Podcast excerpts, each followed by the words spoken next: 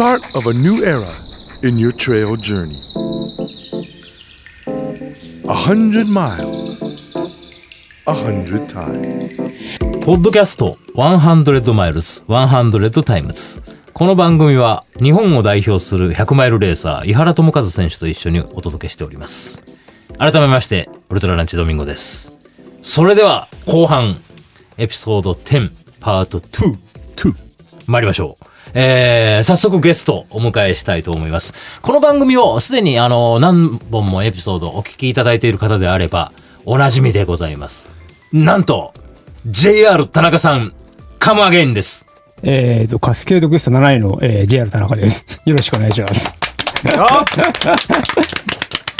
ああ、そうですね。だそうですねえー、天狗24体初代覇者でおなじみの、2015年コーミ100覇者でおなじみのに、また一つ加わりましたね。そうですね。はい。えーキャスケードククエストエスト。7位。はい。箔が、箔がつきました。いやいやいやいや、相当なもんですよ、もう。そうですよええ金箔ぐらいの箔がついてます。ああの、ウルトラサインアップっていうところに、はいあの、アメリカのレースって、うんそのサイトを通してえエントリーするんですけども、で、それで、あの、まあ、強い順にこう、ランキングがつくんですね。100が一番強いから、まあ、0が一番弱い。田中さんが今回7位になることで、87.4がついてましたね。そうですね。今まで何にもなかったんですけど、ですよね。あのーっていうのが、北米での、あるいは海外での、そうですね。主に北米と、まあ、あと、あれですね、日本で言うと UTMF 走っても、そのランクがつくんで、あ、あ、そう、あそうなんですね。はいえーその、じゃあ、えー初、はい。えー出走と。初出走ですね。はい。い。ともさん。はい。まずはちょっとこれは、ちょっと共に走った人間同士。ちょっと主に田中さんとキャスケードクレスト、はい。えー今年について振り返っていただければと思うんですけれどもね。はい。そうなんです。これ、あの、今回、田中さん、はい。初の海外のうん。100マイルレースだったんで、ええまあ、そこら辺ちょっとどうだったのかなと、ね、はい。思ってるんですけど。そうですね。えーっと、まあ、まずもう非常に感想としては楽しかったかなというふうに思ってます。で、えっと、まあ、100マイル、まあ、日本で100マイルっていうと、まあ、UTMF、あと、コウミ、あと、まあ、御嶽ですね。うん。で、その中で僕が走ったことがあるのが、まあ、コウミと、まあ、御嶽100マイルで、まあ、やっぱり日本の、あのー、100マイルって、あのどうしてもやっぱロードとかがはい、林道が多くなってしまうんですけども、あのー、今回走ったカスケードですね、まあ、ほとんど、まあ、えーシングルトラックと、まあ、林道。で、ロードはまあ、ちょっとはあるんですけど、まあ、ほとんどそういうコースだったので、まあ、やっぱり非常に、えーと、楽しかった。まあ、走ってて気持ちよかったし、まあ、楽しかったかなというふうに、えー思いました。で、あとやっぱさっき、先ほどまあ、ともさんが言ったようにですね、まあ、えーエイドのホスピタリティですね。やっぱそれが非常に良くてですね、えーっと、まあ、今回でやっぱ、えーエイドに入っていくとですね、まず何してほしいって必ず言われるんですよね。うん。で僕は大体そのボトルに水を入れてくれって言うんですけど、はい。そうするとすぐさままたなんか他にないのかとかいうので、もうすごいあのいろいろ聞かれて、まあ、えー手たりは一人やってくれるというようなそんな感じでしたね。で、まあ、あの、ノーネームリッジっていう、まあ、えー映像があったんですけど、そこでは、あの、ヘッドライトの電池を、まあ、自分で変えようとしたら、い、や、そんなの私がやるわよっていうことで、あの、エイドのスタッフが変えてくれたっていうのがありましたね。いや本当にこれ、ぜあのーエピソード10前半でお聞きした通り、はい。優しい人がいる映像ですね、本当にね。アメリカンジョークも言うし。ね森、森はあると。はい。えーとは言わないけど森はある。で、あと、あの、中間地点に、まあ、ハイヤクっていう映像があってですね、そこがなんか、あの、クリスマスのイルミネーションみたいな形で、あの、飾ってあってですね、うんで、まあ、そこにドロップバックがあって、僕、中間地点だったんで、そのライトだとか、まあ、あの、ジェルとか置いて、あの、交換したらですね、まあ、サンタの格好した人がうん。僕に近寄ってきて、まあ、あの、何かいらないかとか、ドロップバックあるのかとか、もうなんか、全部手取り後取りしやってくれる、まあ、優しいサンタもいた。あの、え実際この8月中なんか終盤に、クリスマスのコスチュームするっていうのは、なんかアメリカ人にとっては、なんか当たり前のジョーク的なことってあったりするんですか？多分オーストラリア人だったんじゃないですか。あ 南半球かかららね、えあの来られたっていうわざわざ来られた方なんじゃないかななるほど。何なんですかね？でもそのなんか毎年やっぱりいるんじゃないですかね？多分、ううん。んでも確かにあの僕もその早くでこの サンタのおじさんに近寄ってきてうん。いろいろとサポートしてもらって 必要以上に。で最後やっぱりゴールで田中さんとクリスマスああいたねクリスマスおじさんみたいな話でちょっと盛り上がったりしましたけどね北米のレース、はい。えー まあ、今回ね、あのー、ともさんだったり、ね、なんか、まあ、あのー複数名で、はいそうですね。えっ、とね、参加されて、なんかその雰囲気も含め、あの、というところもあるでしょうけれども、そうですね。純粋に、はい。もう、そのレースの運営も、その現場も、はい。あのー楽しかったというね。そうですね。うん。えーお話聞く方、全員が言いますもんね。ななんですかねやっぱ歴史が長いじゃないですかね、うん。例えばウエスタンステーツでも40年前からやってるんで、でまあこういったあのキャスケードも、まあ、18年間もやってきて、やっぱり何かこのねこの大会をこう楽しむ、はい。あの選手が楽しむんじゃなくてやっぱり選手以上うん。にサポートやクルーや、あのエイドや、んみんながこう楽しむ。えだからなんか女装じゃないけど、なん仮装。ーはい、はい、はい。女装はいなかったんですかね。あの仮装ですね。仮装してる人が多くいたりとか、なんかこうあのなんかギターでなんか弾いてたりとか、なんかなんか盛り上がってる雰囲気がありますよね、はい。なんかノーネームリッジってまあ先ほど言ったエイドで、まあちょっと僕が行った時は、あの、仮装はしてなかったんですけど、はい。まあ後から行ったメンバーがあれ聞くと、なんか、まあドイツ人みたいな格好してたっていう、どええごごめんなさい。ド、ドイツ人みたいな格好っていうのって、なんか、あの、一目でわかる特徴って何なんですか？ドイツ人みたいなあ格好って。のうん。あれですね。オクトーバーフェスにいそうな。え、ジョッキ持ってたってことですか？ジョッキ持ってなかったですけどね。あの、持ってなかったんですけどビールは出てました、お酒はお酒はなんか出てたみたいです。僕は僕は飲んでないんですけど、はいはい。うんその一緒に行ったあの、ジローさんはい。がですね、えービール出てるエイドで、ちょっとビール飲んじゃって、はい。そのまま1時間半寝ちゃったみたいです。ね、やらかしたなっていう、あの俗に言う。えーすごいなあまあ、あのーまた、なんか出られたいなってやっぱ思われますか、そうですね。また行きたいな、機会があればぜひ行きたいなというふうには思います。はい。うんまあ、ちょっとやっぱあのね、まあ、費用の面とか、うん。まあ、あの休みの面とか、うん。まあ、家族の面とかいろいろあると思うんですが、まあ、あの、またいつか行きたいかなと思います。えー。どうでしょう？えっと、やっぱり、7位でゴールされたっていう、はい。あの、事実をとってもそうなんですけれども、えしっかりやっぱり、えっと、競技者として走ろうと、スタート地点に臨まれてるわけじゃないですか。そうですね。ええなんかそういう、あの、レーサーとしても走りやすい、なんか大会だったりするんでしょうかね。そうですね。走りやすかったと思います。あの、まあ、そはい。のね、エイドで結構、あの、クルーがすごく親身に、はいしかもスピーディーに、はいいろんなことをあのサポートしてくれるっていうことをとっても、それはやっぱりすごく、あの、記録を求めてる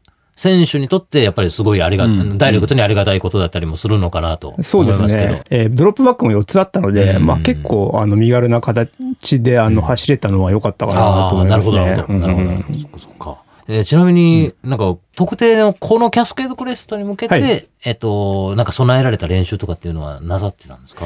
えーっと、まあ、今回、まあ、今年のメインレースとして一応位置づけてたのが、まあ、カスケードクレストで、えーっと、まあ、基本そのカスケードに向けて一応いろいろえー調整してきました。で、まあ、特にカスケードうんうんうん。だからっていうの、えーっと、練習は特にしなかったんですけど、えーっと、ちょっとあの、今年あの、まあ練習の内容を変えたというよりは、うん。えーっと、さちょっと参考にしたのが、えーっと、アメリカであの女性の100マイラーで有名なクリッシー・モーヘルうん。っていう、まあ、べっぴんさん。えーはい、ええ。べっぴんさんはい。が書いた、えー本ですね、ファースト・ユア・ランニング・ウルトラっていうのを一応ですね、えーっと買ってですね、まあちょっとそこからプランを参考にしたとかっていうのは、えーあります。はい。実はこのクリッシーははい。このキャスケード走ったんですよ、この大会に出てたんですよ。あ一緒にこ今回。今回ですね。はい。はい。おーだからあれですか田中さんこの本にサインとかもらったんですか、待ってないです。そこは。そこは。え、じ持って行ってたりはしたんですか？いや、持ってかなかったです。まあですよね。まあ、出るのは知ってたんですけど、ああ、そうなんですか？はい。そこ持っていきましょうよ。これを練習してね。見て練習してここに立っていや、るんだと。そこも含めて時刻表だろうと俺は思いますけどね。ちょっと狂っちゃってますね、ええ。僕はで、まあ、あの、練習なんですが、まあ、本格稼働したのがですね、えっと、4月からぐらいですね。ちょっと2月にですね、ちょっと怪我をしちゃって、2月3月ちょっと十分な練習ができなくて、えーまあ、4月から本格指導という形で、はい。えー始めましたと。で、大体、まあ、月間ですね、はい。えーまあ、平均70時間。で、距離で言うと、まあ、420キロ。マジっすか。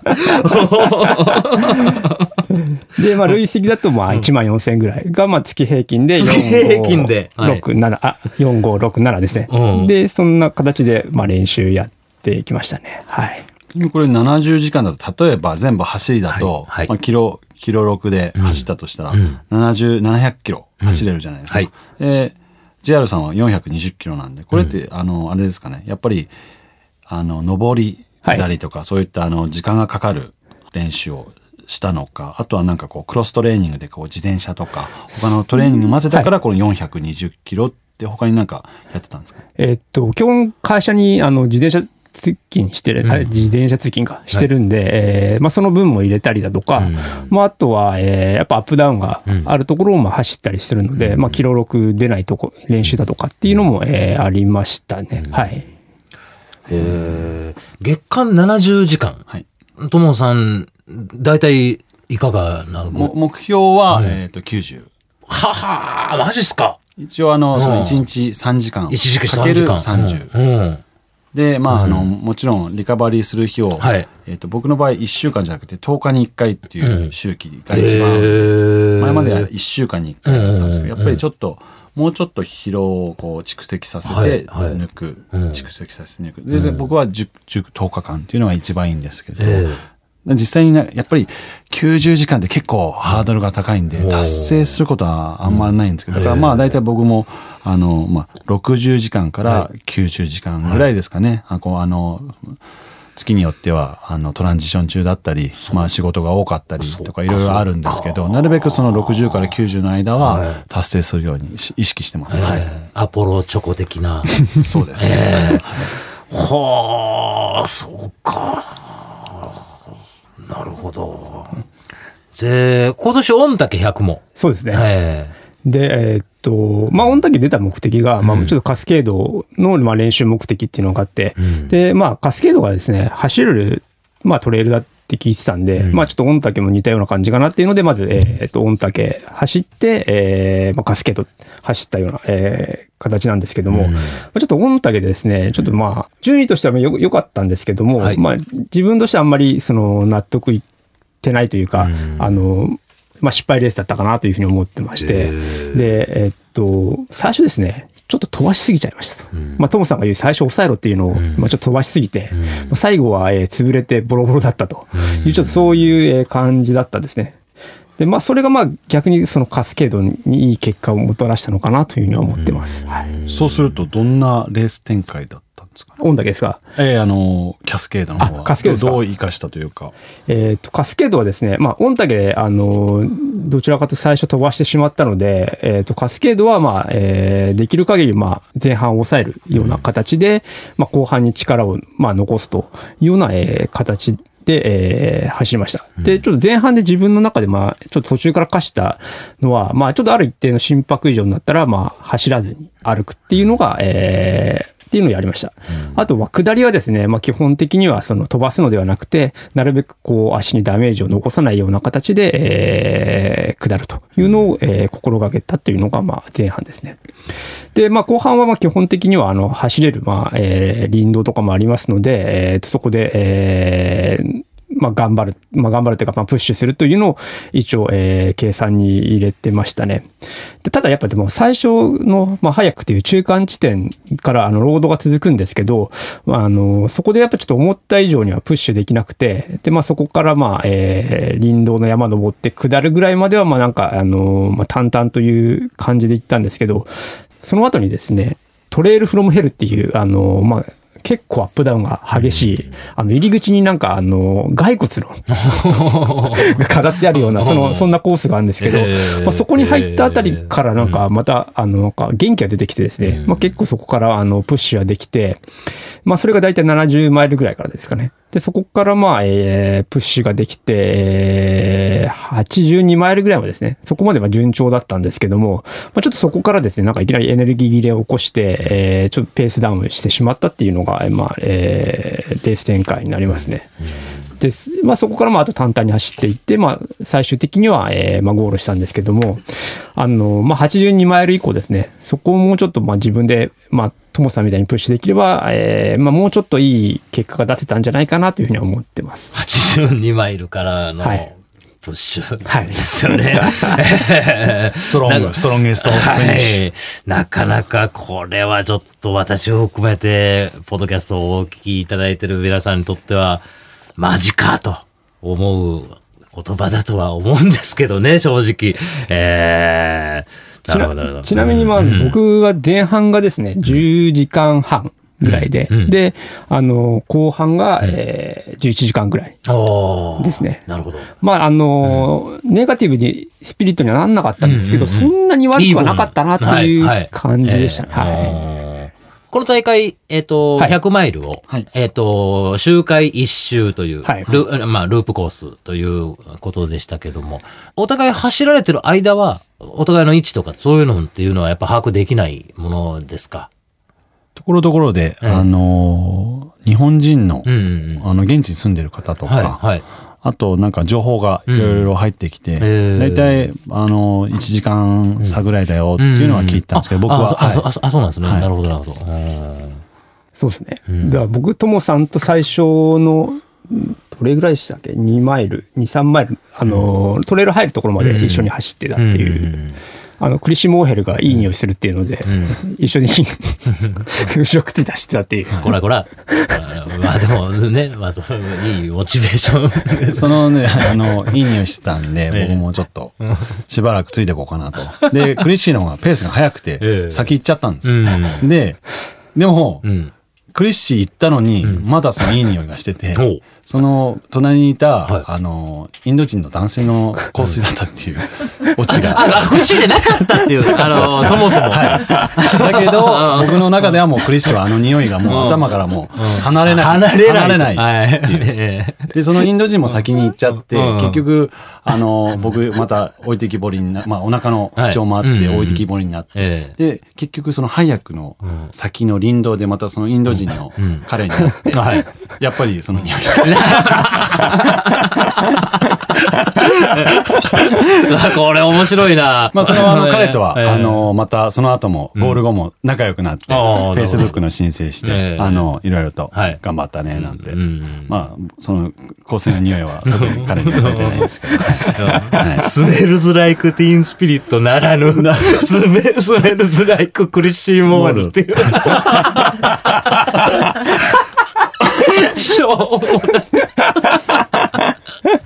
い。いやいやいやなるほど、なるほど。あさて、田中さん、あのーはいこのね、キャスケードクレスト、あの、エンジェルスクレストに比べると、はいえっと、このポポッドキャストをき、はい聞かれてからも、うわ、やっぱこういうの走ってみたいと思われた方のエントリーもちょっとまだ間に合うような。あ、そうですね。ええはい。ええだって、これね、あのー前半のちょっと振り返りにはなってしまいますけれども、はいレジストレーションは来年元旦、2017年1月からそうですので、はいで、 lottery 抽選があるのも2月ということで、はい。これね、これやっぱもうこのポポッドキャスト100 Miles、100 Times、今回でエピソード10ですので、はい。結構聞いてくださってる方から、いや、やっぱすっごいアメリカの100マイルって走ってみたくなりますよねってね、いう話をはいなんかしてくださる方っていうのはいらっしゃるんですよ。だから、これやっぱりこのお二人の話聞いてても素敵な大会だなって思えるわけですので、まあ、もしはい。僕これ出たいななんて思ったような人いらっしゃったら、はいそ。の方に対してアドバイスじゃないですけど、まあ練習方法なりねうんうんなんかキャスケードあればはい。そうですね、まあええカスケードは結構やっぱそのトレイル部分も多かったり、あのマリンドみたいな走る区間もありますんで、まあ、できればまあロードの走力、まあ、トレイルの走力、まあ、両方まあ、えー上げていくっていうのがまあ必要かなというふうに、えー思いますね。うんまああとまあ、まあ、100マイル走るには基本的にその長時間走る、まあ、8時間走るだとか、まあ、そういう練習は、えーやってた方がいいかなというふうに思います。で、まあ実際あの走って、あのーまあ、えー上位を目指すとか、えーいうのであればですね、やっぱ戦略としてはやっぱトモさんみたいにもやっぱ前半抑えていて、で、まあ、えー後半、まあ上げていくっていうのが、えーいいかなと思います。やっぱ前半ですね、えー PCT ってまあ非常にまあ気持ちいいトレイルなので、まあそこはまあ、あの、まあバケーションするような形で、まあ走るのが良くて、でそこからまあ、えー後半に関してはまあプッシュしていくっていうのがいいと思います。あのー後半ですね、やっぱ夜になると寒いので、まあ、そこでこう、プッシュして、まあ、体を温めるっていうのも非常に重要かなというふうに思いますね。あと、まあ、えーっと、先ほど、まあ、トモさんも言ったように、あの、このレース、まあ、34時間って結構、まあ、厳しめの、えー制限時間なので、まあ、いきなりこれで100マイルを走るっていうよりは、まあ、日本である程度その100マイル慣れとか、まあ、長いレースの慣れをしていくのがいいかなと思います。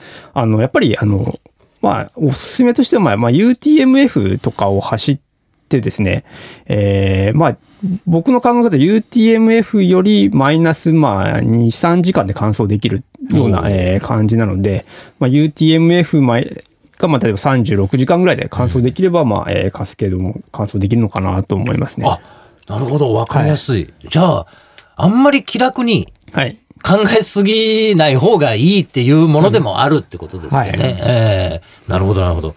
JR 田中さんでございました。ゲストをお招きしました。もう一人いるんですけども、まずは JR 田中さん、本当にありがとうございました。ありがとうございましありがとうございました。た。またよろしくお願いします。It's not the end. The journey continues whenever you're ready. A hundred miles, a hundred times.